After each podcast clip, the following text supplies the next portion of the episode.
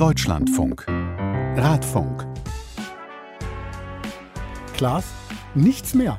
Es ist, es ist nichts mehr da. Was denn? Ja, ich war die Woche in so einem großen Sportladen und die Radabteilung, nichts. Also da, wo sonst Dutzende Räder an so Haken hängen, leer. Drei, vier Räder noch. Mir ging es ganz ähnlich. Ich hatte mir nämlich äh, im Internet einen Laden ausgesucht, bin ja auch noch auf der Fahrradsuche, fahr dahin und habe dann gedacht, oh, die machen zu. Der Laden, der war ausverkauft. Und ja. bin ich da reingegangen und gesagt, äh, macht ihr zu? Und er sagt er, wir könnten, weil wir haben eigentlich nichts mehr zu verkaufen. Wir machen eigentlich nur noch Fahrradreparaturen. Genau, und ich war bei einem, der äh, fast nur repariert und der hat gesagt, er muss seinen Laden mal zumachen, weil er nicht mehr zum Reparieren kommt, weil die ganze Zeit Leute reinkommen mhm. und irgendwelche Fragen haben. Also Wahnsinn, was da gerade abgeht im äh, Fahrradsektor. Hast du denn alles bekommen, was du wolltest? Nee. Also ich habe sogar, ich habe dann auch online bestellt ähm, und das da war eine Bestellung, ich hatte total vergessen, dass ich die bestellt hatte. Also die haben dann irgendwann eine Mail äh, geschrieben, Corona-bedingt, äh, super viele Anfragen, es dauert länger als üblich. Nach fünf Wochen kam dann das Päckchen. Also echt irre. Fahrrad boomt, kann man also sagen. Die Verkaufszahlen gehen durch die Decke und deswegen haben wir uns in Episode Nummer 11 vom Radfunk vorgenommen, mal zu gucken, gibt es die Verkehrswende dank Corona? Herzlich willkommen dazu. Ich bin Paulus Müller. Ich bin Klaas Rehse. Hallo. Wir wollen uns diesen Fahrradboom mal genauer anschauen in dieser Episode, schauen auch darauf, ob das jetzt irgendwie vielleicht so eine Corona-bedingte Fahrradblase ist oder ob da vielleicht etwas Nachhaltigeres mit angestoßen werden könnte. Wir haben ja in der letzten Ausgabe schon auf die Pop-up-Bike-Lanes geschaut, darüber gesprochen, warum das Fahrrad das Verkehrsmittel in der Pandemie ist und wir haben uns deshalb jetzt mal vorgenommen, nicht nur lokal zu schauen, nicht nur national, sondern international mal nachgefragt bei unseren Korrespondentinnen und Korrespondenten, wie sieht's denn aus? Boomt das Fahrrad auch anderswo? Und da passieren in Städten weltweit ganz abgefahrene Sachen gerade mit dem Fahrrad. Wir wollen aber auch auf die wirtschaftliche Bedeutung nochmal genauer gucken. Also was passiert da wirtschaftlich? Bringt das auch der Gesamtwirtschaft was, dieser Fahrradboom? Das ist eine Frage, die wir klären wollen. Und dann wenden wir uns noch an die Politik. Und fragen mal nach im Bundesverkehrsministerium, wie denn dort damit umgegangen wird, dass jetzt so viel mehr Leute auf dem Fahrrad unterwegs sind. Aber jetzt wollen wir erstmal nochmal auf die Läden schauen, beziehungsweise nochmal in einem Laden anrufen. Wir haben das ja in der letzten Episode Radfunk auch gemacht, haben mit Mathieu gesprochen da. Der Mathieu aus, der, aus dem Fahrradladen in der Prinzenstraße in München. Und Mathieu hat damals erzählt, dass sie sich vor allen Dingen über Fahrradreparaturen durch die Corona-Zeit erstmal gehangelt haben. Und ich fand, er war damals eigentlich ziemlich positiv. Ja, genau. War richtig entspannt. Und deswegen haben wir gesagt, rufen wir ihn nochmal an und fragen ihn mal, wie sieht es denn jetzt aus? Mathieu, schön, dass wir dich wieder erreichen. Wir haben gerade schon drüber gesprochen. Hier in Köln und Umgebung sind alle Fahrradläden im Prinzip ausverkauft. Es gibt nichts mehr. Wie sieht es denn bei euch in München aus? Ähm, das schaut nicht anders aus. Der Run, der in den ersten Wochen nach dem Lockdown war, das hat quasi alle komplett über, überrannt. Ja. Was haben denn die Kunden erzählt? Was war denn so der, die, der Antrieb, dass man jetzt auf einmal so viele Fahrräder haben wollte? Ähm, viele ähm, hatte ich den Eindruck, ähm, haben äh, das Fahrrad neu entdeckt für sich. Ähm, das äh, haben die die letzten Jahre eher weniger getan. Das haben wir auch anhand der Reparaturen gemerkt. Wir haben da viele Fahrräder zur Inspektion bekommen, die offensichtlich in den letzten 15 Jahren niemand mehr gefahren hat. Erstmal entstauben sozusagen. Genau, genau. Ähm, ja, also das, das halte ich für den stärksten Grund. Mitunter wurden viele Urlaubspläne ähm, umgeswitcht in Fahrradurlaube. Ist es denn so, dass man das dann zum Beispiel sieht daran, dass besonders auch Sporträder nachgefragt wurden? Wir sind jetzt nicht so der explizite ähm, Sportgeräteladen. Also wir haben halt Trekking- und Reiseräder. Ähm, für den Reiseradbereich kann ich das ähm, durchaus bestätigen. Viele haben natürlich auch nach Rennräder oder Gravelbikes gefragt. Ähm, aber das, da sind wir ist der falsche Ansprechpartner. Aber ja, das, den Eindruck habe ich auch. Wenn, wenn du sagst, ihr seid relativ leer gekauft worden, was heißt das denn konkret? Also ist euer Laden wirklich sichtbar leer gerade? Der Laden weniger. Also es gibt so ein paar kleine Sachen wie Schlösser, Helme. Da sind dann ein paar Modelle nicht mehr verfügbar und schlecht nachbestellbar. Bei den Fahrrädern, da haben wir halbwegs gut vorgeordert ähm, im letzten Herbst, sodass der Laden zumindest voll ausschaut. Ähm, aber wenn jetzt ja, entweder größere Herren oder kleine Damen ähm, nach einer speziellen Größe fragen oder so, dann muss ich denen leider sagen, haben wir nicht mehr und bekommen wir für dieses äh, Jahr auch nicht mehr her. Wie funktioniert ja. das denn? Vielleicht können wir das mal erklären. Ihr seid ein Fahrradladen. Wann entscheidet ihr denn, was ihr an Fahrrädern ordert? Wie läuft das ab im Fahrradgeschäft? Also im, Spätsommer kommt dann der Vertreter auf einen zu und der ähm, bittet uns quasi abzuschätzen, was wir vorhaben im nächsten Jahr zu verkaufen. Das ist meistens gekoppelt an der Messe. In der Regel ist es die Eurobike in Friedrichshafen. Und da bestellen wir dann so einen Grundstock an Fahrrädern, der theoretisch auch laufend aufgestockt werden kann. Genau. Allerdings jetzt dieses Jahr war das Problem mit der Nachorderfähigkeit. Das ähm, da sind dann die Hersteller nicht hinterhergekommen mit den vielen Nachordern, sodass ähm, genau die, bei, bei den meisten die Lager inzwischen leer sind. Wie sieht denn das mit Ersatzteilen aus? Ich habe die Erfahrung gemacht, dass ich auch mal was kaufen wollte, was es nicht gab. Es gab es auch nicht zu bestellen, beziehungsweise die Bestellungen dauerten ewig. Ja. Äh, habt ihr da auch Probleme zum Teil, Sachen zu ja, finden? Ja. Also Gott sei Dank sind es jetzt nicht die Basissachen wie Verschleißteile aller Ketten oder Bremsen, Bremsbeläge, mhm. Reifen, das geht alles noch. Das ist auch ähm, wichtig so.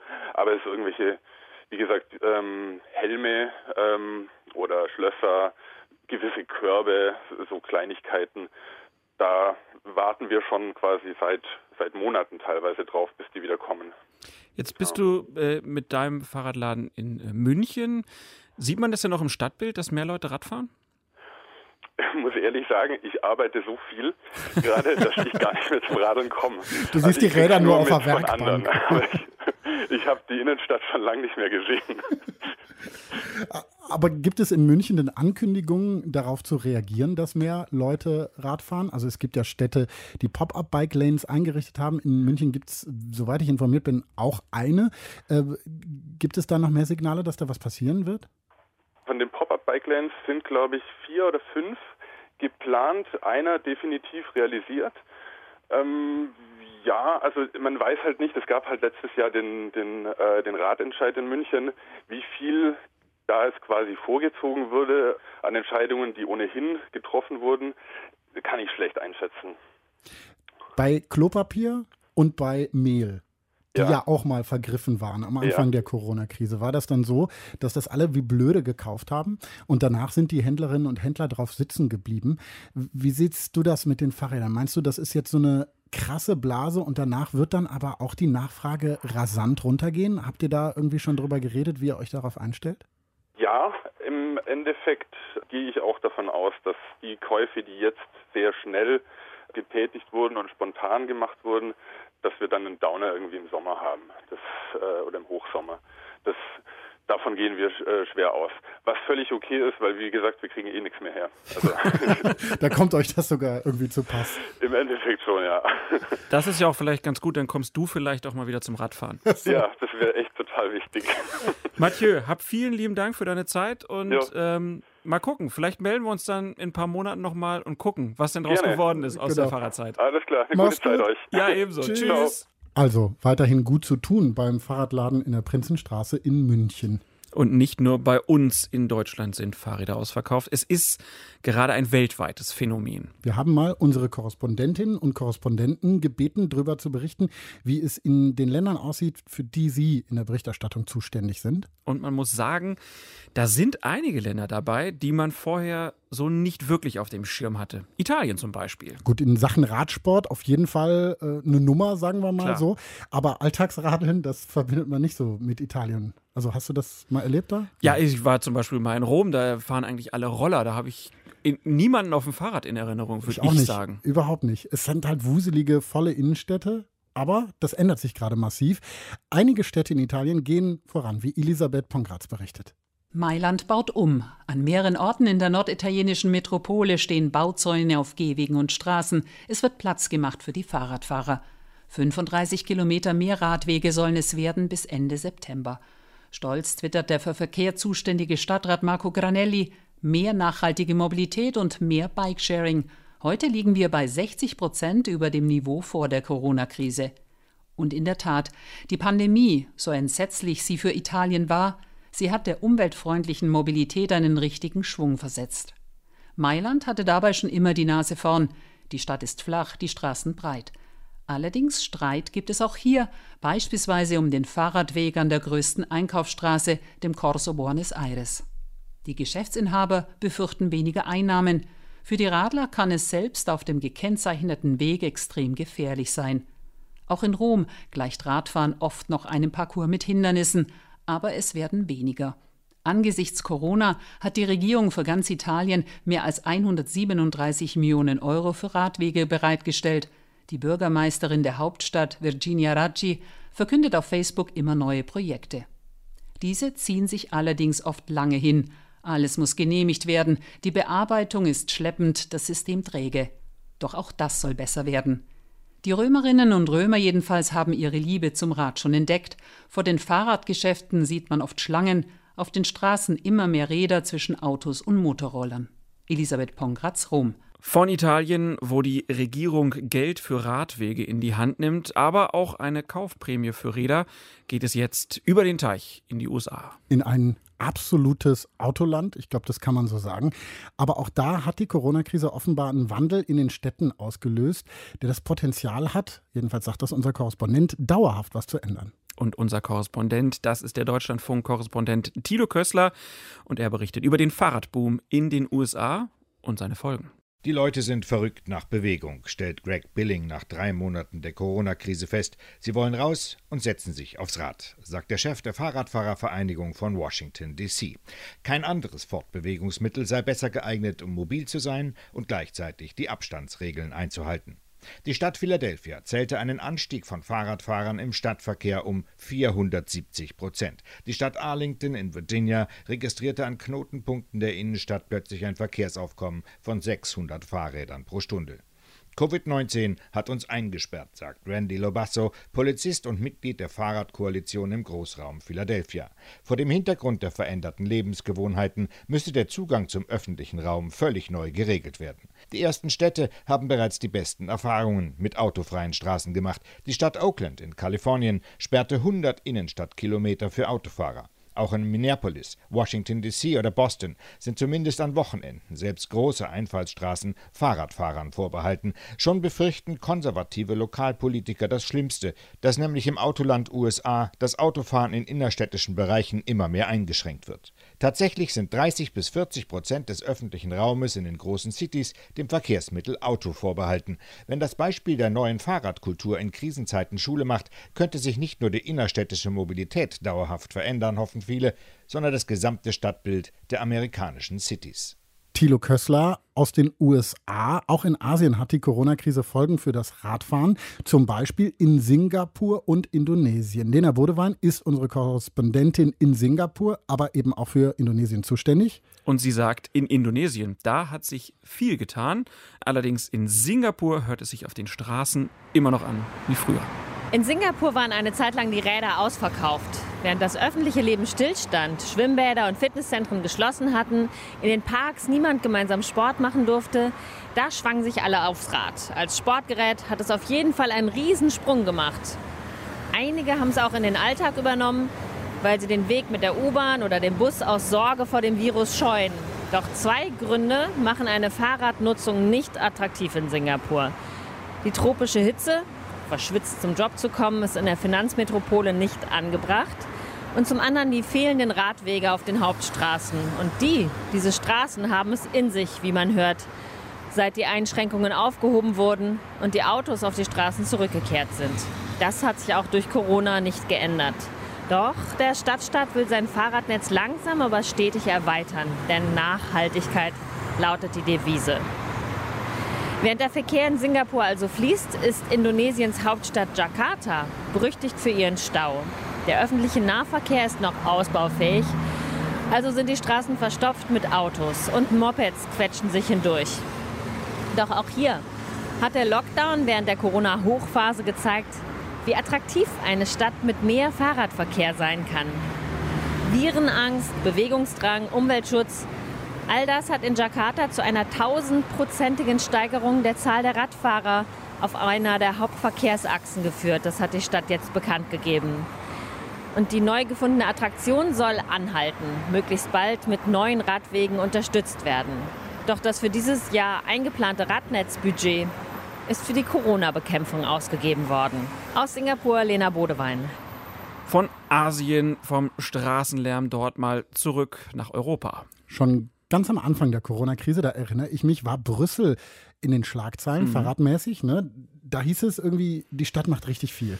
Da hieß es, die Stadt wird umgekrempelt. Äh, dort hieß es zum Beispiel, Fahrräder würden generell Vorfahrt kriegen, was ja wirklich eine Revolution im Straßenverkehr wäre. Paul Vorreiter ist unser Mann in Brüssel und er sagt, ja, ja, also ganz so doll ist es gar nicht, was da in Brüssel gerade passiert.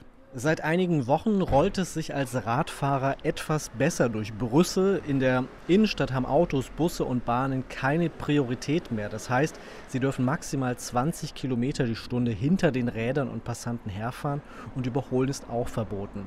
Das heißt, weniger Stress für alle, die zu Fuß oder mit dem Fahrrad unterwegs sind und die die ganze Fahrbahn jetzt nutzen dürfen, aber das auch nur theoretisch. Denn noch sind die neuen Regeln den Autofahrern nicht wirklich bewusst Außerdem besteht Brüssel auch aus 19 Stadtteilen. Die Innenstadt ist nur einer davon und sie taugt wegen der vielen Passanten und Kopfsteinpflasterstraßen sowieso nur mäßig zum Radfahren. In den anderen Stadtteilen bleibt es meistens beim Status quo. Das heißt, Autos haben Vorfahrt. Immerhin entstehen quer durch die ganze Stadt jetzt immer mehr Fahrradstraßen, auf denen Radfahrer ausreichend Platz haben. Aber das Hauptproblem bleibt ungelöst. Brüssel wächst, Immer mehr Verkehrsteilnehmer sind auf den Straßen und die Straßen sind eng, meistens nur einspurig. Radfahrer dürfen zwar in beide Richtungen fahren, aber von hinten drängen die SUVs, rechts und links sind die Seiten zugeparkt und immer wieder reißt eine Tür auf. Naja, und solange das so bleibt, bleibt Brüssel für Radfahrer stressig, auch wenn es in der Innenstadt jetzt etwas entspannter zugeht. In Brüssel tut sich also was, berichtet Paul Vorreiter, aber das Ganze ist noch ausbaufähig blicken wir mal nach Mittelamerika. Anne Dämmer ist für uns in Mexico City und sie sagt, auch dort tut sich was in Sachen Fahrrad. Schon vor der Corona-Krise hat die Stadt zum Beispiel den Radverkehr gefördert, allerdings damals noch mit mäßigem Erfolg. Corona gibt dem Ganzen jetzt nochmal einen richtigen Schub. Die Luft ist besser, man kann durchatmen in der Millionenmetropole Mexiko-Stadt. Die Straßen sind leer. Während der Corona-Krise wird man als Fahrradfahrerin zumindest weniger von Autos geschnitten oder wild angehobt. Für Radfahrer gelten derzeit paradiesische Fahrverhältnisse, vergisst man mal die Schlaglöcher. Bislang lebte man gefährlich. Von den Autofahrern wird man als Störfaktor wahrgenommen. Eine Fahrradkultur ist den Chilangos, den Bewohnern der Stadt, fremd auch wenn seit zehn Jahren Radwege ausgebaut und Fahrradleihsysteme installiert werden. Mitten in der Pandemie wurde jedoch auf einer der Hauptverkehrsadern, die von Norden nach Süden führt, den Autofahrern ein Streifen weggenommen und für Radfahrer freigemacht, zumindest temporär, abgetrennt mit roten Hütchen und gelben Streifen.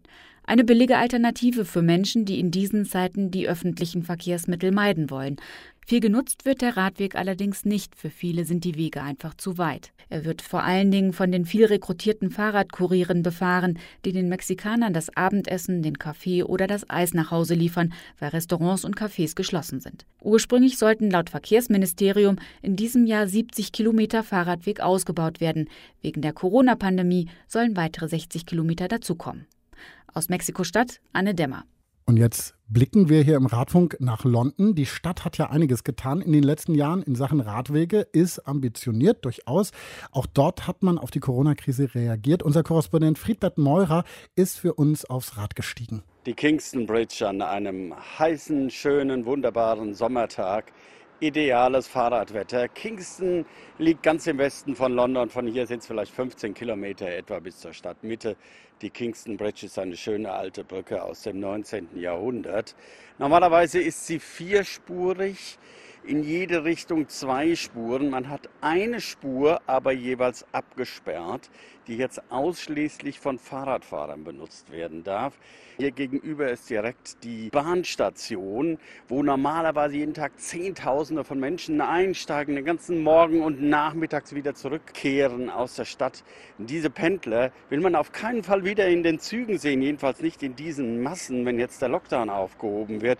Aber einige Fahrradfahrer haben Angst davor, mit dem Rad in die Stadt London hineinzufahren. Man liest immer wieder davon, dass jemand im toten Winkel eines Lastwagens landet. Es gibt hier immer wieder schwere Unfälle. Es gibt gerade jetzt eine aktuelle Studie an der Londoner Universität, die besagt, man könnte eigentlich entlang von 2300 Kilometern des Londoner Straßennetzes zusätzlich eine Fahrradspur einrichten. Klotzen statt Kleckern wenn dann es richtig machen. Nicht nur einen kleinen Flickenteppich von zusätzlichen Spuren hier auf der Kingston Bridge, sondern weiter in der Stadt Kingston. Das muss an einem Stück sein, um wirklich dazu beizutragen, dass noch mehr Londoner als jetzt schon auf das Fahrrad steigen. Pop-up Bike Lanes, das ist so das Hauptstichwort, wenn es um den Radverkehr und die Corona-Krise geht. Und wenn man über Pop-up Bike Lanes spricht, dann fällt ziemlich schnell immer der Name Bogota. Die Hauptstadt Kolumbiens gilt als Vorreiter in Sachen Corona-Bike Lanes. Ivo Maruschik sagt uns, was dort passiert ist. Autos, Busse, Laster. Selbst jetzt in Quarantänezeiten ist der Verkehr auf der Carrera Septima beängstigend. Doch seit Ende März, seit in Bogotá der Lockdown begonnen hat, haben Radfahrer wenigstens eine Chance, diese Hauptader zu nutzen, um auf direktem Weg von den Wohnvierteln im Norden in die Geschäftsviertel weiter im Süden zu kommen. In der Mitte der Hauptstraße sind zwei Fahrstreifen jetzt mit Plastikhütchen abgetrennt und zu Radspuren umfunktioniert worden. La ciclovía me parece muy bueno. Primero ayuda a descongestionar un poco la ciudad. Ya no se van a ver tantos trancones. David, 25, findet das gut. Er fährt jeden Tag 30 Kilometer mit dem Rad zur Arbeit. Die neuen Radwege helfen aus seiner Sicht vor allem Staus zu verringern, weil mehr Bogotaner auf das Rad umsteigen. Insgesamt hat die Stadt Bogotá jetzt 84 Kilometer neue Radwege, wie den auf der Carrera Septima. Eigentlich ging es dabei nicht um Staus, sondern darum, die Busse zu entlasten. Denn die 11 Millionen Metropole hat weder U-Bahn noch S-Bahn, nur ein Schnellbussystem, in dem die Menschen normalerweise dicht an dicht gedrängt stehen. In Pandemiezeiten soll das Rad also nicht nur eine saubere und gesunde, sondern vor allem eine hygienische Alternative zum Bus sein, für alle, die trotz des Lockdowns unterwegs sein müssen. Wegen der Ausgangssperre sind die aktuellen Zahlen noch nicht vergleichbar mit den Daten vor der Quarantäne, aber schon jetzt ist klar, ein großer Teil der provisorischen neuen Radwege soll dauerhaft erhalten bleiben, auch der entlang der Carrera Septima. Die Plastikpylone sollen schon bald durch dauerhafte Barrieren ersetzt werden. Auf eines müssen die Radfans in Bogotá aber im Moment verzichten. Normalerweise werden jeden Sonntag die Hauptstraßen gesperrt. Bis zu zwei Millionen Radler sind dann unterwegs und eifern Nairo Quintana, Egan Bernal und anderen kolumbianischen Radsportidolen nach. Diese beliebte Veranstaltung gibt es aber erst nach dem Ende der Corona-Sperren wieder. Ivo Maruschik, ARD Studio Südamerika. Irre, was da passiert gerade weltweit, ne? Weltweit. Also das war jetzt wirklich ja mal ein Blick über weltweite Entwicklung, wo man einfach sagen muss, wow. Mhm. Und ich finde es so spannend, dass die Korrespondentinnen und Korrespondenten auch sagen, wow, das ist voll das Thema. Also da passiert gerade richtig was. Äh, Thilo Kössler zum Beispiel, unser USA-Korrespondent, hat das am Telefon gesagt.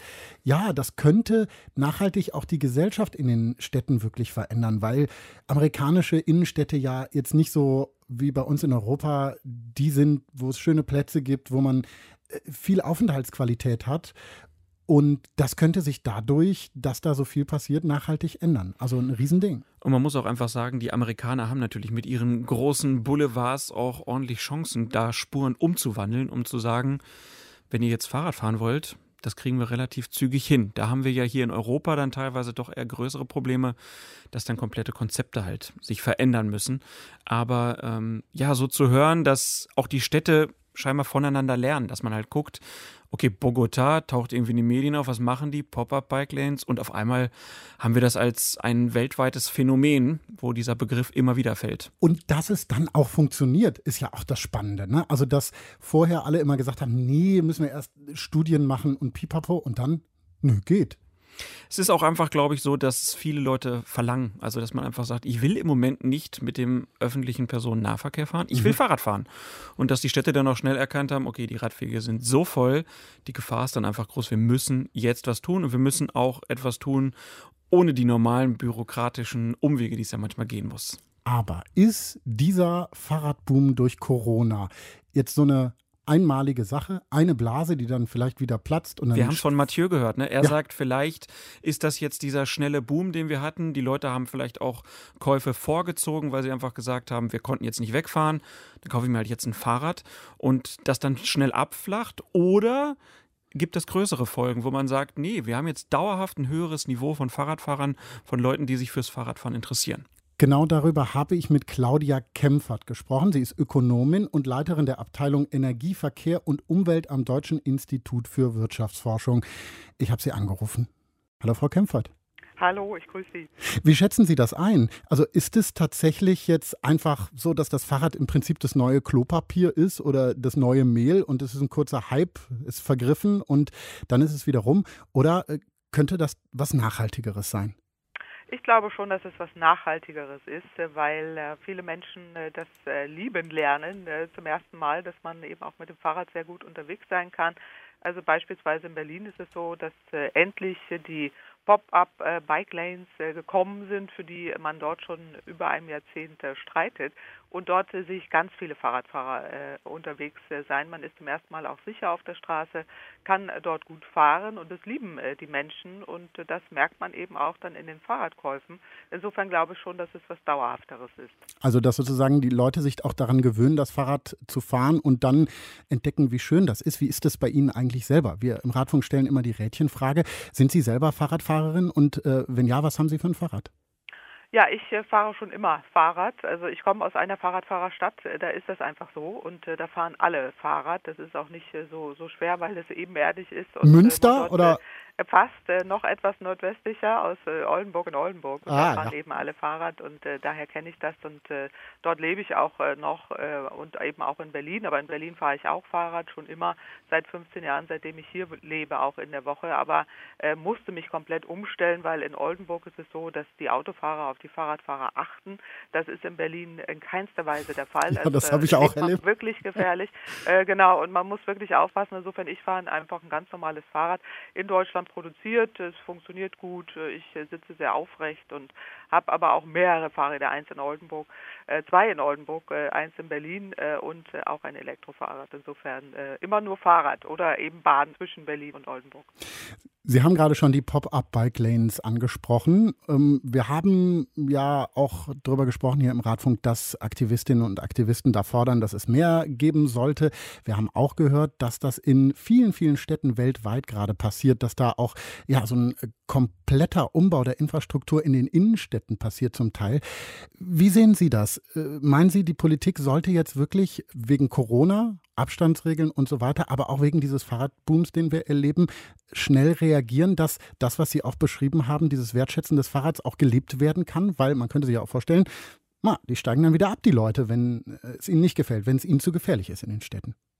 Ja, und ich würde mir sehr wünschen, dass die Politiker sehen, wie viel Menschen äh, das gut tut, eben äh, auch jetzt gezwungenermaßen äh, dann aufs Fahrrad umzusteigen. Aber viele merken, wow, das, das hilft mir eben schon, auch mit meiner Gesundheit. Und ich bin äh, draußen unterwegs, das macht einfach sehr viel mehr Spaß.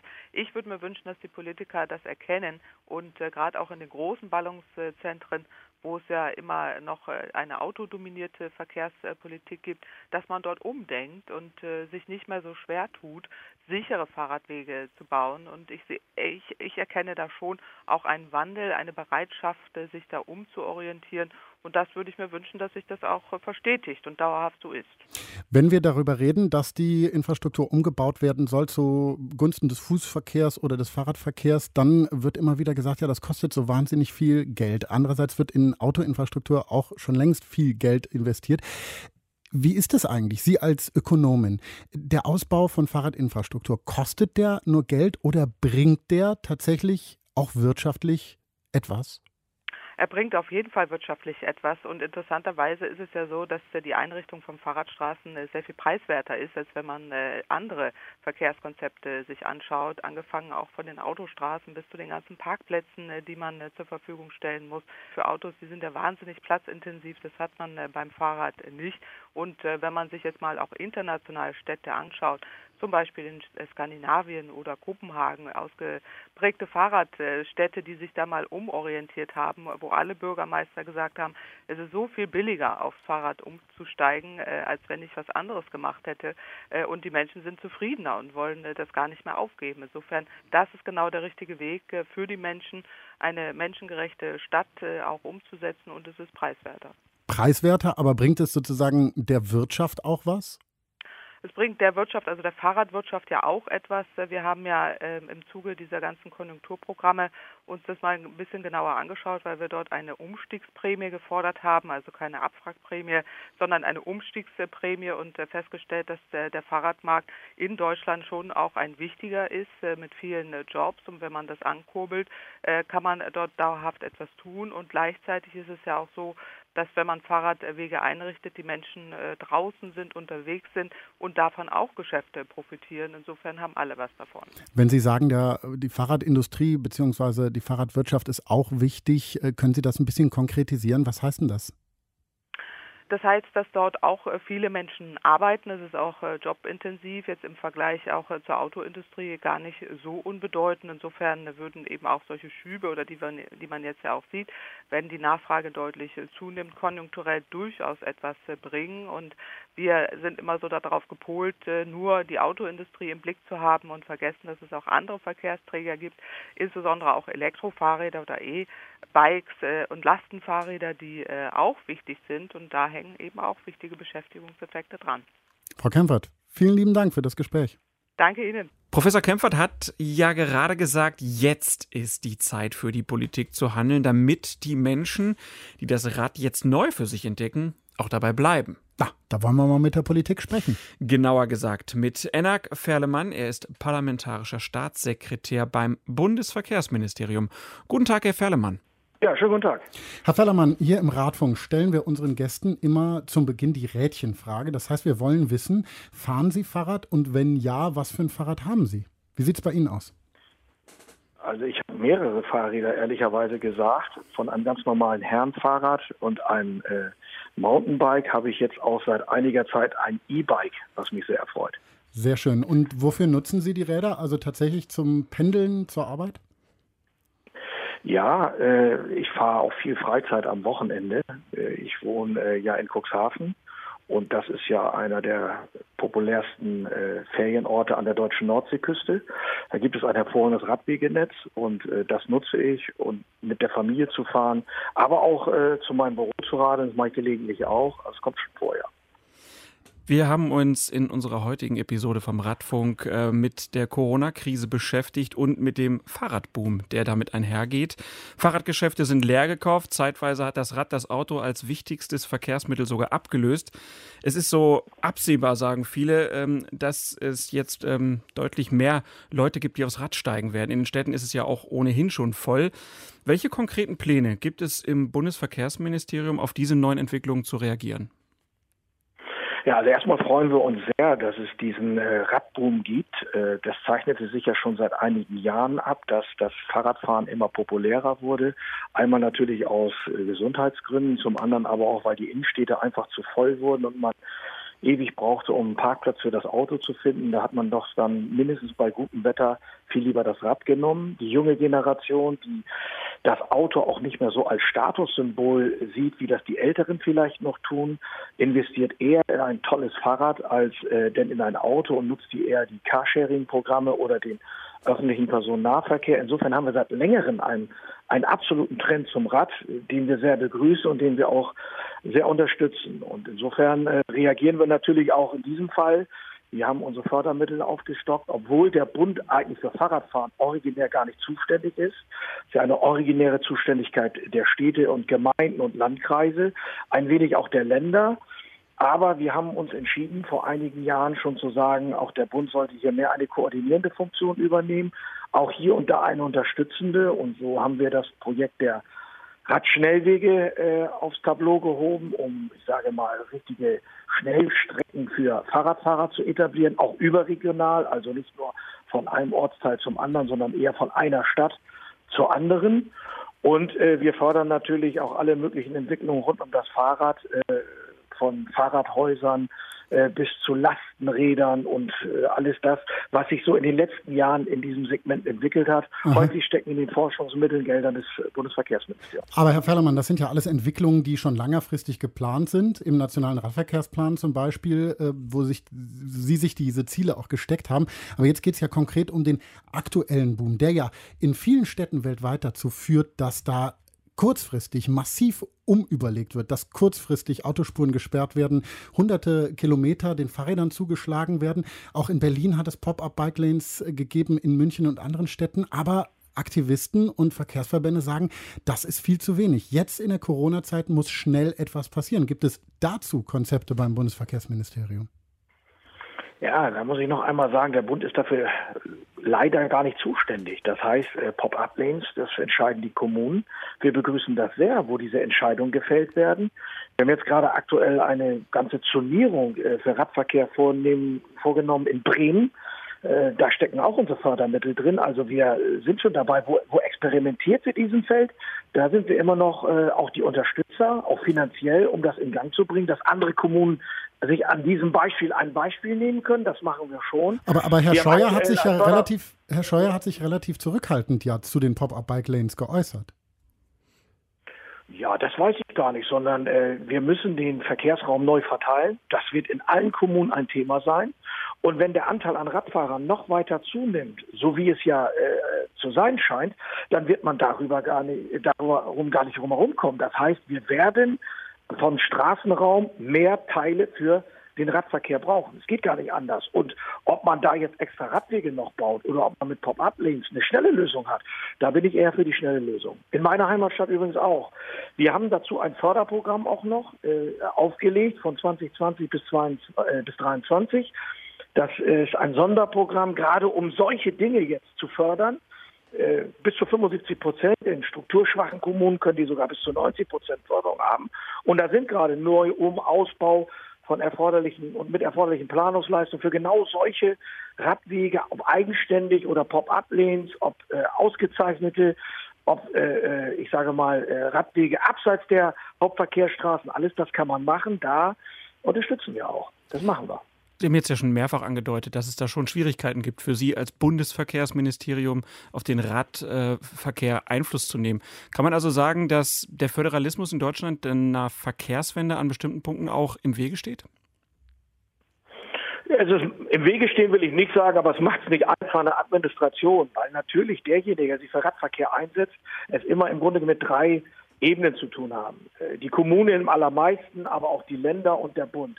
Also ein Beispiel ist ja die STVO, die wir ja novelliert haben. Diskutiert wird in der Öffentlichkeit nur um äh, die erhöhten äh, äh, Anfälligkeiten für Führerscheinentzug bei PKWs. Aber der eigentliche Kern dieser Novelle war, dass wir ganz viele neue Regelungen für den Radverkehr gemacht haben, wo der Radverkehrsteilnehmer einfach wesentlich besser geschützt wird vor dem Auto. Ich halte das für einen ganz wesentlichen Punkt, den wir gemacht haben. Nur in der Öffentlichkeit wird über diese positive Seite gar nicht diskutiert, sondern leider nur über die Frage, äh, hat man den Autofahrer weiter drangsaliert oder nicht. Im Radverkehrsplan 3.0, da hat das Ministerium sich ja Ziele gesteckt oder gesagt, was äh, erreicht werden soll.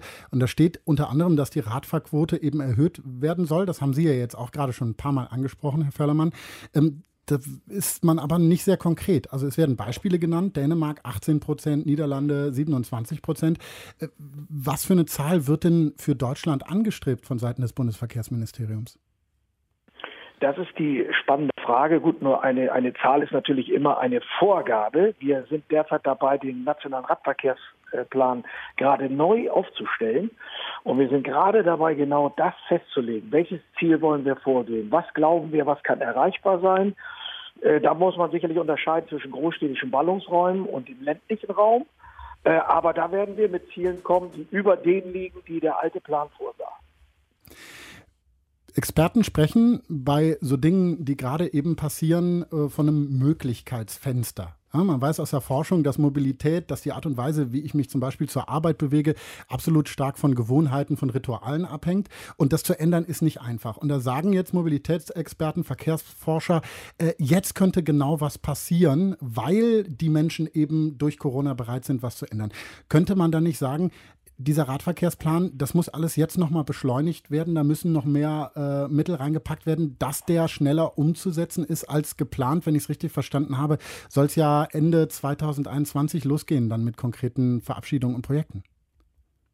Ja, der Radverkehrsplan ist im Wesentlichen ja ein, ein Generalplan, so kann man das sagen. Der hat dann die Laufzeit bis 2030.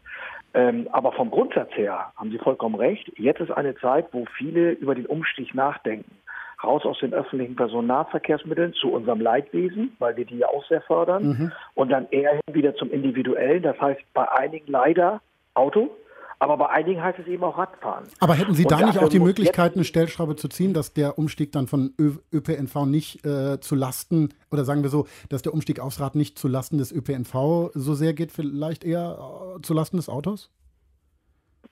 Ja, das wollen wir ja. Das sind die vielfältige Maßnahmen, die wir dort ergreifen. Unter anderem helfen wir ja dem ganzen Sektor damit, dass wir zusätzlich 2,5 Milliarden jetzt bereitstellen, um diese Corona-bedingten Ausfälle äh, äh, einigermaßen finanziell verkraften zu können. Nicht, dass uns die Unternehmen da in die Knie gehen, äh, die wir ja zwingend brauchen, um den ÖPNV sicherstellen zu können. Aber die Problematik, die wir haben, ist natürlich, der Bürger kann selber entscheiden und er wählt immer das Mittel, was ihm am angenehmsten ist, so wie Sie sagen, wo er dann gewohnheitsmäßig äh, mit meinetwegen zur Arbeit, zur Universität, zur Kulturveranstaltung fährt. Und da müssen wir es eben kommod machen, aufs Rad umzusteigen. Und die Kombination zwischen Rad- und Nahverkehr, öffentlichen Nahverkehr, die muss noch mehr ausgebaut werden. Das heißt also Fahrradparkhäuser, abschließbare Fahrradboxen, all das ganze Programm. Äh, und das fördern wir auch. In Italien, da gab es gerade auch eine Förderung des Radkaufs, ganz konkret. Also wer ein Fahrrad kauft, der kriegt Geld dazu geschossen vom Staat. Auch bei uns haben ja Ökonomen sowas gefordert, haben eine Mobilitätsprämie gefordert. Wäre das nicht sinnvoll, ähm, vielleicht da so ein bisschen mehr anzusetzen, anstatt immer wieder hauptsächlich jedenfalls das Auto, die Autoindustrie in den Fokus zu nehmen? Also erstmal möchte ich mit dem Vorurteil aufräumen, dass wir die Autoindustrie immer den Fokus nehmen. Das äh, wird zwar immer so gesagt, aber so ist es nicht, wie man ja jetzt auch sieht, dass wir eben keine Prämie dort ausgereicht haben. Unser Ansatz war eher, allen die Investition zu erleichtern. Und deswegen glauben wir, dass die Absenkung der Mehrwertsteuer ein besseres Mittel ist. Mittlerweile sind ja auch zum, nehmen Sie mal die E-Bikes, relativ teure äh, Fahrzeuge geworden und da wirkt sich eine Mehrwertsteuersenkung doch schon äh, deutlich aus und macht es eben auch für den einen oder anderen leichter möglich, sich auch ein solches Fahrrad zuzulegen. Das andere ist, wir haben äh, die steuerliche Förderung sehr verbessert. Wenn also Unternehmen ihre Mitarbeiter anreizen, kommt doch mit dem Fahrrad, können heute steuerlich vieles über den Arbeitgeber äh, geleistet werden, was bis vor Jahren noch viel teurer war. Also das heißt, man kann steuerbefreit zusätzliche Lohnleistung geben. Auf der anderen Seite wird auch der Eigenbeitrag nicht mehr so hoch besteuert, sodass also gerade fürs Fahrrad hier eine echt tolle Förderung ausgereicht worden ist. Und ich kann nur alle Arbeitgeber bitten, äh, zu ihrem Steuerberater, zu ihrem Wirtschaftsprüfer zu gehen und sich dessen äh, befleißigen, was dort an Möglichkeiten schon da ist und die Mitarbeiterinnen und Mitarbeiter motivieren, steigt aufs Rad um, wir können euch unterstützen. Aber wäre es nicht wirklich eine gute Sache gewesen zu sagen, wir, wir setzen eine klare Kla Kaufprämie aus? Weil das, was Sie jetzt erzählen, das ist ja leider sehr vielen Menschen gar nicht bekannt. Und wenn man sagt, wir wollen ein klares Bekenntnis zum Radverkehr, wir wollen nicht, dass die Leute wieder aufs Auto umsteigen, wenn sie auf den öffentlichen Personennahverkehr aus Angst vor Corona-Infektionen äh, verzichten, dass man dann halt sagt, ganz öffentlichkeitswirksam, wir, Bund und Länder setzen uns zusammen und setzen auf eine Kaufprämie, damit die Leute sich halt jetzt die richtigen Geräte kaufen und ihre Gewohnheiten langfristig auch verändern.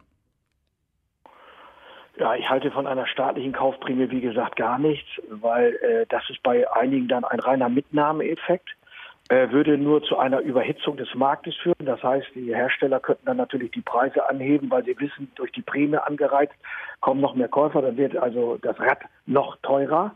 Das kann nicht das Interesse sein. Deswegen ist der bessere Ansatz, es über die Löhne und die Gehälter zu machen und dort individuell bei dem Einzelnen den Anreiz zu setzen. Und genau das haben wir gemacht. Also von daher glaube ich, dass der Förderweg, den wir in Deutschland gegangen sind, äh, richtiger ist. In einem haben Sie recht.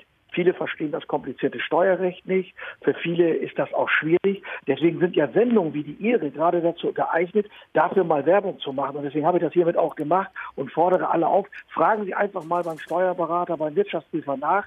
Sie werden erstaunt sein, welche Förderung es steuerlich bereits als Arbeitnehmer für den Radverkehr gibt. Oder Episode 9 von Radfunk hören. Da haben wir das auch erklärt, wie das zum Beispiel mit äh, Fahrradleasing-Angeboten über den Arbeitgeber funktioniert. Herr Ferlermann, vielen, vielen Dank für das Gespräch hier im Radfunk. Habe ich gern gemacht, gerne wieder.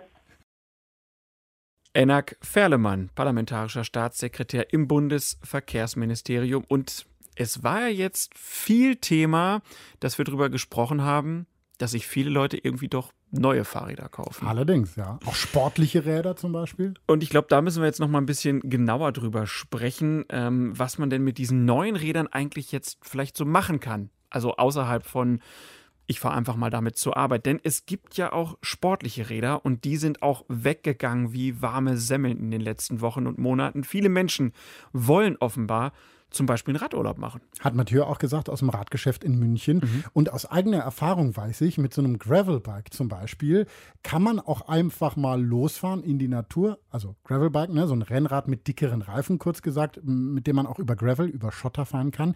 Aber wenn man damit einfach mal so losfährt, dann passiert es schnell mal, dass man auch irgendwo hängen bleibt, weil man ist im Wald und der Weg geht einfach nicht mehr weiter. Oder da ist dann doch ein Zaun zu einer Weide oder irgendwie solche Sachen.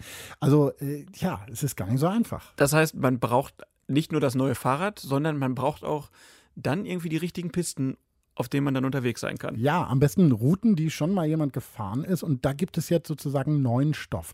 Eigentlich wäre nämlich jetzt die Saison der großen Bikepacking- und Gravel-Events, der großen Langzeitrennen, also wo Leute wirklich Stunden, aber Stunden auf dem Rad sitzen. Bikepacking heißt äh, an ein sportliches Rad, ein Rennrad mit dicken Reifen eben oder auch an Mountainbike, da werden Taschen dran geschnallt und dann wird mit dem Gepäck losgefahren.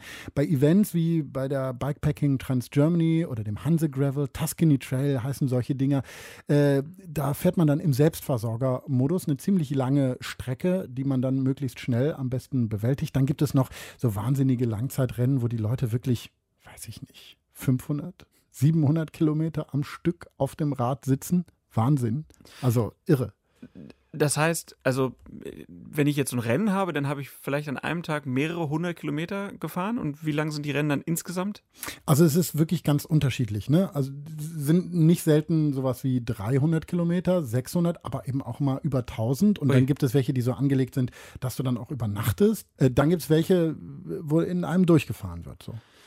Also das heißt, man fährt das nicht immer unbedingt alles an einem Stück, sondern man teilt sich das selber ein und man macht das mit diesem Bikepacking-Modus, weil man sich auch die ganze Zeit selbst versorgt und da jetzt nicht ein Teamwagen um dich rumfährt und immer sagt, hier hast du mal ein Schnittchen, hier hast du mal ein Bütterchen, sondern du musst dich schon um dich selber kümmern. Genau, also da hast du dann eben diese Taschen am Rad, wo du was zu essen drin hast, warme Klamotten und so, weil die Fahrerinnen und Fahrer wirklich alles, was sie brauchen für ihre Tour selbst dabei haben und je nachdem kann das sogar sowas sein wie äh, ein Zelt, ein Schlafsack und und. Manche schlafen auch einfach mit einer Decke in irgendeiner Hütte oder auf einer Bank in der Bushaltestelle, was weiß ich, weil sie mal gerade zwei Stunden Schlaf brauchen und dann fahren sie weiter.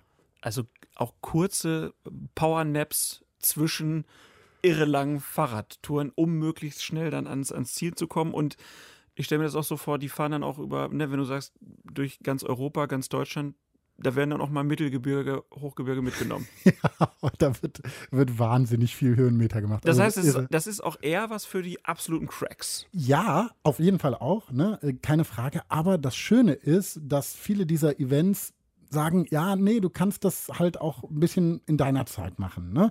Also die großen Cracks, die siehst du dann vielleicht höchstens am Start und dann nie wieder. Aber du kannst dir auch ein paar Tage Zeit lassen, auch mal in deinem Tempo fahren und dann können auch weniger trainierte, weniger ambitionierte Amateurfahrer das so machen, ja. Jetzt haben wir ja das berühmte eigentlich jetzt schon mehrfach hier gehört, denn Corona versaut die ganzen Rennen. Absolut. Auch in der Szene ist das so. Aber in der Szene ist man eben auch aktiv. Ein paar Leute haben sich eine Alternative überlegt, die Corona-gerecht ist und haben das Ganze dann verblüffend kurzfristig an den Start gebracht. Orbit 360 Grad heißt das Ganze. 16 Strecken gibt es da, in jedem Bundesland eine. Und die FahrerInnen dürfen dann zwischen dem 4., 7. und dem 6., 9. fahren. Die können dann alle dieser 16 Strecken fahren können aber auch nur ein paar fahren. Aber wie das Ganze funktioniert, das klären wir jetzt mit einem der Macher. Hört sich ziemlich spannend an. Deswegen sind wir froh, dass wir jetzt mit einem der Macher, mit einem der Ideengeber verbunden sind. Raphael Albrecht ist einer dieser Menschen, der die Idee hatte zu Orbit 360. Hallo Raphael. Hallo, liebe Grüße aus Berlin. 4300 Kilometer, 40.000 Höhenmeter. Wie, wie sieht das aus? Glaubt ihr, dass tatsächlich jemand alle 16 Routen fahren wird? Ich selbst habe es vor tatsächlich. Nein. ja, ja, ich, ähm, ich will viel Rennen fahren und habe mir schon einen Plan gemacht vor ein paar Tagen, wie ich das alles in den in den Zeitraum, der ist ja vom 4.7. bis 6.9. Ähm, das heißt, man müsste zwei Routen pro Woche absolvieren.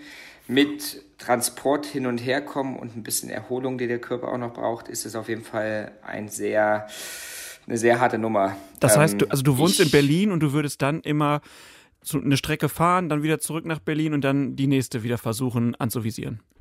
Nee, ich würde tatsächlich flexibel sein, meinen Laptop mitnehmen und dann einfach quasi eine kleine Deutschlandreise machen. Das ja, klingt doch nach einem spannenden Plan. Ist das also auch der, der Hintergrund, warum ihr gesagt habt, wir brauchen ein Rennen, damit ich selber eine Motivation habe, durch ganz Deutschland zu fahren? Der, der Grundgedanke war, wir kamen zurück aus ähm, Marokko im Februar. Da kamen wir, hatten wir gerade das Atlas Mountain Race gefahren. Und ich hätte jetzt ähm, Transkontinental wäre ich dieses, dieses Sommer gefahren. Das ist so eines der größten Rennen weltweit. Und als die Rennen nach und nach alle abgesagt wurden, habe ich ein bisschen so Hummen in den Hintern bekommen, weil ich brauche immer irgendwelche Höhepunkte, um ein bisschen drauf trainieren zu können. Also klar, Radfahren macht, macht mir super Spaß, aber ich freue mich auch, wenn ich ähm, monatelang trainiere und das dann auch irgendwann in einem Wettkampf mal zeigen darf.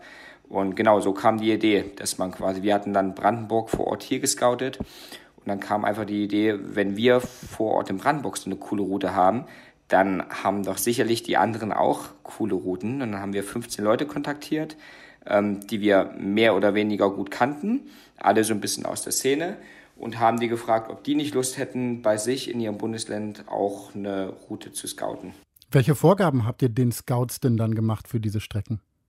Es waren anfangs, die erste Vorgabe lag bei 250 bis 350 Kilometer. Ähm, da gab es ein paar Ausreißer nach unten und oben zwischendurch. Ähm, jetzt sind wir auf ein gutes Mittelmaß gekommen, wo die kürzeste Route 220 ist und die längste 320. Die Strecken sind ja auch schon draußen, man kann die sich schon angucken. Ihr habt die auf Komoot gestellt, das ist ein Routenplanungsanbieter unter anderem für das Fahrradfahren und das ist ja auch was Besonderes, denn normalerweise wird bei so Events um die Strecken ein ziemliches Geheimnis gemacht, würde ich mal sagen. Warum habt ihr euch genau. jetzt in diesem Fall dazu entschieden, der Welt diese Strecken sozusagen zu schenken? Es es gibt auch viele Rennen, die kein Geheimnis draus machen. Und das finde ich eigentlich sehr sympathisch. Also klar, ich auch selbst als Rennteilnehmer in den Rennen, die ich schon gefahren bin, habe auch beides schon vorgefunden. Und ich finde es ehrlich gesagt super cool, wenn man die Routen einfach freigibt, weil sie sind gescoutet, die Arbeit wurde getan. Und warum sollte man sie zurückhalten? Also ne, wir mögen alle Fahrrad, wir freuen uns alle wenn Leute draußen sind und eine gute Zeit haben. Uns kam das gar nicht in den Sinn, die Routen zurückzuhalten. Also, also vielleicht auch, auch so eine Art Kulturwandel, der sich da jetzt auch tut, dass mehr Leute genau, da genau. eurem Beispiel folgen. Ja, genau, ja. Und geht es euch auch darum, so habe ich das jedenfalls verstanden, dass eben dann auch Leute sowas mal fahren können, die nicht wie ihr Atlas Mountain Race machen, äh, tausende Höhenmeter und Kilometer sammeln können, sondern naja, nicht so ganz so trainiert sind, nicht so ganz im Saft sind, aber dann sich vielleicht ein bisschen mehr Zeit lassen können und trotzdem schöne Strecken finden. Das war das, was wir uns jetzt im Laufe der Organisation überlegt haben. Wir haben drei Pakete gemacht. Ähm, die oberen zwei sind quasi, das ist beides ein Rennpaket, wo man ähm, eine kleine Stadtgebühr bezahlt und in unsere Rangliste mit aufgenommen wird. Aber was uns genauso wichtig ist, ist dieses erste Paket. Da können Leute einfach ganz normal auf Komoot gehen, können unsere Routen fahren. Ähm, können das an die Welt raustragen, können den Leuten von uns erzählen und noch mehr Leute aufs Rad bringen. Und ja, uns ist dann in dem Punkt egal, ob das jemand mit einem E-Bike macht, ob er das mit seiner Familie macht, mit ein paar Freunden und einem Bierkasten hinten auf dem Fahrrad drauf. solange, solange da jeder Spaß hat, und ob er das an zwei Tagen oder fünf Tagen macht, wenn, wenn sich Leute finden, die jetzt gern in Urlaub geflogen wären und das Land, wo sie gerne hin wollten, ist aber gerade noch zu, und die sagen sich, ey, setzen wir uns auf ein Fahrrad und fahren ein paar coole Strecken in Deutschland, dann haben doch alle dabei gewonnen. Das sind ja Gravel-Strecken, das heißt loser mhm. Untergrund. Was erwartet einen noch, wenn man die fahren will?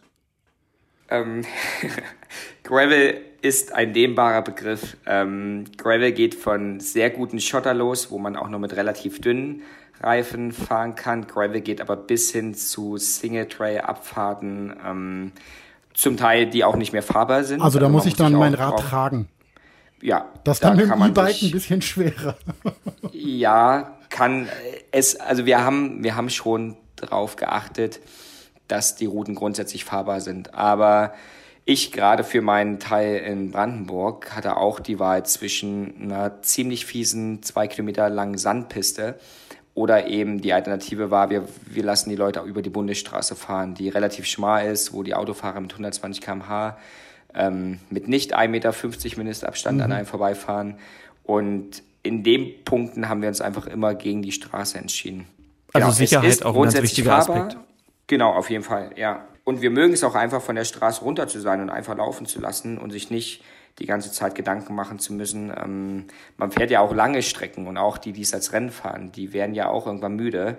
Und wenn man auf den Sand fährt und müde wird, ist es noch was anderes, als wenn man auf der Straße fährt, wo Autos hinter einem fahren. Dann lass uns doch mal kurz bei diesem Rennmodus bleiben. Wie funktioniert das bei euch? Wie messt ihr denn, wer am Ende vielleicht den Titel holt? Der Fahrer, die Fahrerin meldet sich bei uns an bekommt dann quasi, fährt die Routen wie und wann auch immer er will. Da ist es wichtig, dass die, die Fahrt zwischen dem 4., und 6., stattfindet. Er kann an jedem Punkt auf der Strecke drauf, wo er will. Und dann fährt man einfach einmal 360 Grad rum, stoppt die Aufnahme. Man muss über ein GPS-Navigationsgerät ähm, aufnehmen. Das kann, das kann Wahoo sein, das kann Garmin sein, eine Uhr oder ganz normal übers Handy.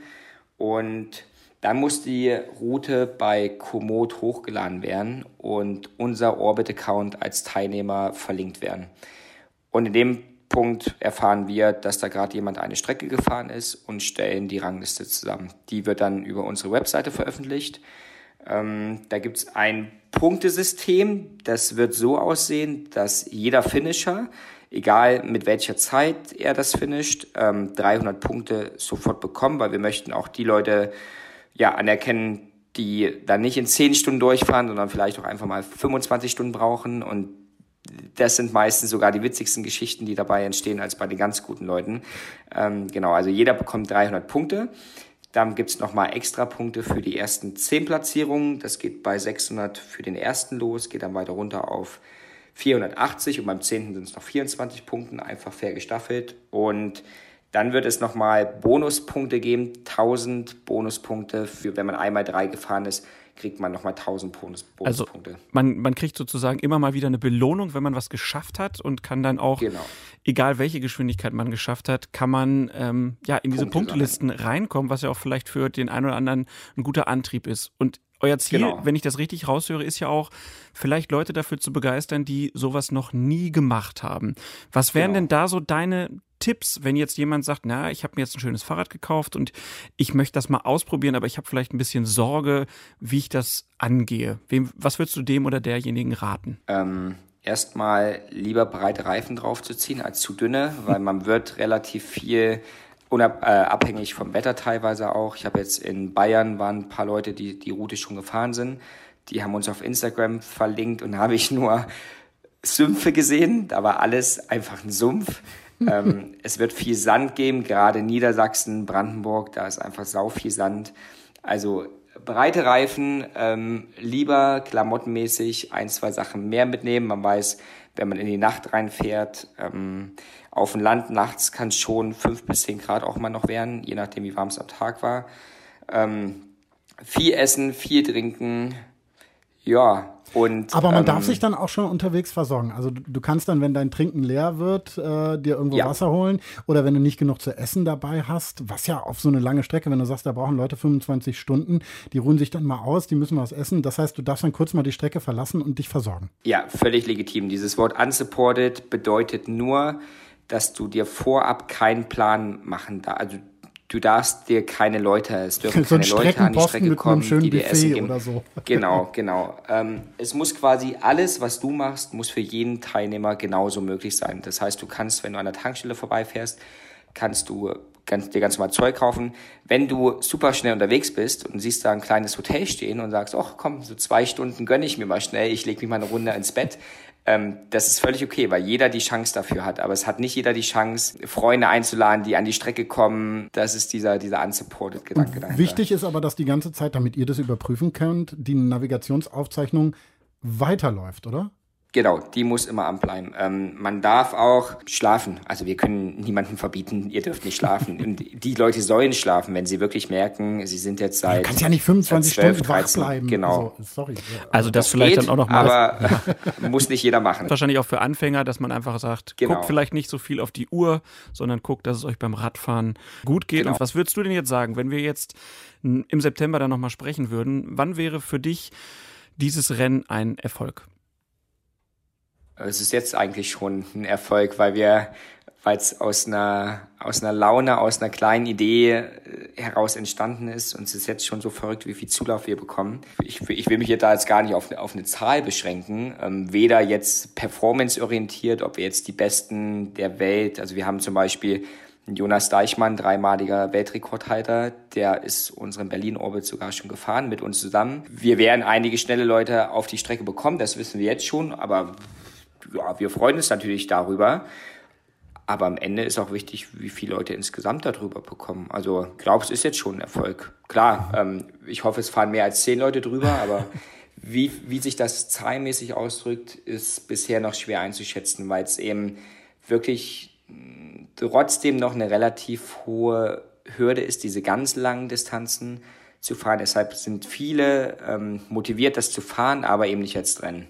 Ja, Genau das ist nämlich meine genau. Sache auch. Ich wollte immer mal sowas machen und die Chance, einfach so eine schöne Strecke zu fahren, aber dann vielleicht auch hm, drei Tage zu brauchen, ja. finde ich auch äh, eine schöne Sache. Das Problem nur, dass man dann irgendwie nicht, nicht so wirklich mitmachen kann. Wäre da nicht ein Gedanke, dass man dann auch die Leute mitnimmt, indem man dann vielleicht kürzere Varianten, vielleicht wenn ihr das dann nochmal macht, äh, auflegt oder so?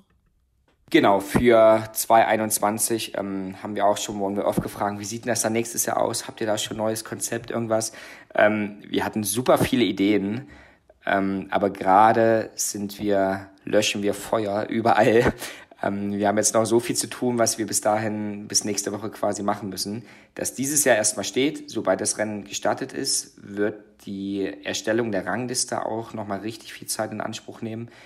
Und dann warten wir mal, wenn September um ist, schauen wir uns ein paar Zahlen an und dann können wir uns einfach mal Ruhe, in Ruhe hinsetzen, schauen, wie das dieses Jahr gelaufen ist, aus einer, aus einer coolen Idee heraus, in so einer kurzen Zeit so viel zusammengestellt und genau, dann schauen wir, was wir nächstes Jahr daraus machen können. Dann gratulieren wir jetzt schon mal zum Erfolg, dass dieses Rennen demnächst an den Start geht, wünschen ich würde mal sagen, viele gute Geschichten. Das scheint ja auch ja. immer so ein äh, Teil ja. zu sein, dass ah, viele tolle Leute, Abenteuer, ne, dass viele auch ja. dann was Tolles erleben und sind gespannt, was wir davon mitbekommen und bedanken uns ganz herzlich für das Gespräch, Raphael. Danke dir. Ich danke für das nette Gespräch. Dankeschön. Ach, ich habe jetzt schon wieder Bock, irgendwie mich aufs Rad zu setzen. Das ist so krass, weil ich meine, was Raphael und seine Kumpels da machen, ne, das ist so fern ab von dem, was ich überhaupt mal wahrscheinlich in meinem Leben erreichen werde in Sachen Radfahren. Also er hat das zwar schon auch ja gesagt, ne, dass er auch da Lust drauf hat, alle diese Routen zu fahren. Was, glaube ich, nicht ganz so in diesem Gespräch rauskam, ist dieses, ne, die ballern das halt wirklich durch. Ne? Also das ist so Wahnsinn. Ich stelle mir das vor, wenn ich jetzt 25 Stunden auf dem Rad sitzen müsste und er sagt, ja, das geht schon. Ja, er macht das ja eher in so 10 oder was war das? Ja, Selbst 10 Pausen. Ja, ja, ja. Also ich meine, die meisten Leute, wenn man zwei Stunden Rad gefahren ist, denkt man sich so, Päuschen. Und das gut. heißt halt nicht 10 Stunden auf dem Rad sitzen, wenn du mit irgendwie 15 km/h einen Fluss lang fährst auf einer gepflasterten Straße. Kannst du das 10 Stunden vielleicht sogar machen? Hast du trotzdem Hinternschmerzen ohne Ende, aber die ballern halt da übers Gelände und Höhenmeter noch und nöcher irre. Aber ich habe Bock drauf, das ganz gemütlich. Also du suchst dir jetzt eine dieser Touren vielleicht ja, NRW aus. geht ja hier bei uns in Köln los. Ja. Und äh, ich bin in Bayern im Urlaub und habe gesehen, dass zufällig da auch die Route wirklich, da wo wir da sind, dran vorbeigeht. Und, und das ist ja das, das, auch das Schöne, dass jede einzelne Route ein Kreis ist. Und da ja. kann man an jedem Punkt einsteigen.